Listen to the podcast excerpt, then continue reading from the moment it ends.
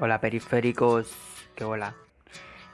Hoy vengo a hablarles de algo que tengo pensado hace rato, rato, rato, rato y que vengo eufóricamente a contarles. La verdad es que la situación en Cuba es muy difícil para todo el mundo y principalmente para alguien que escribe una novela y la tiene ahí tirada en un cajón.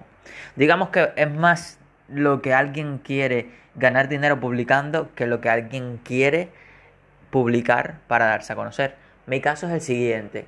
Estaba aburrido, escribí hace dos años una novela y la tengo ahora ahí tirada. Y bueno, la vi, me gustó, la arreglé, eso como 25.400 borradores, pero está ahora como a mí me gusta.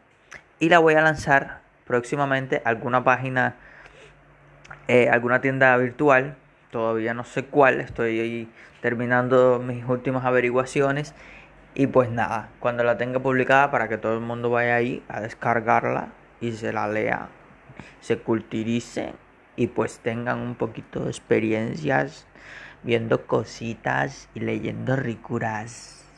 La novela técnicamente es de terror o no es de terror, es de algo raro. Yo no sabría qué género decir, fantasía, pues salen monstruos fantasía, vamos a ponerlo fantasía. La novela surgió de algunas de las historias que tengo yo como niño, que nací en el campo, soy felizmente campesino. Y allí los niños jugaban mucho en terrenos desolados, eh, muchos lugares. Es muy complicada la geografía de donde yo nací.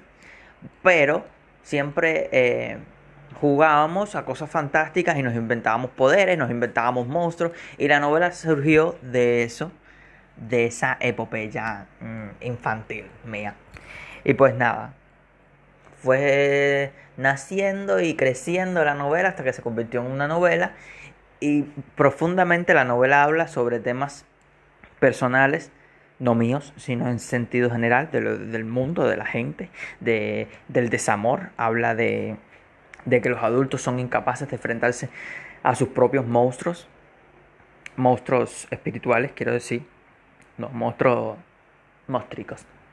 Y pues nada, que espero que la descarguen, se la lean y se culturicen. Y nos vemos en otro eh, podcast de Periferia. I love you.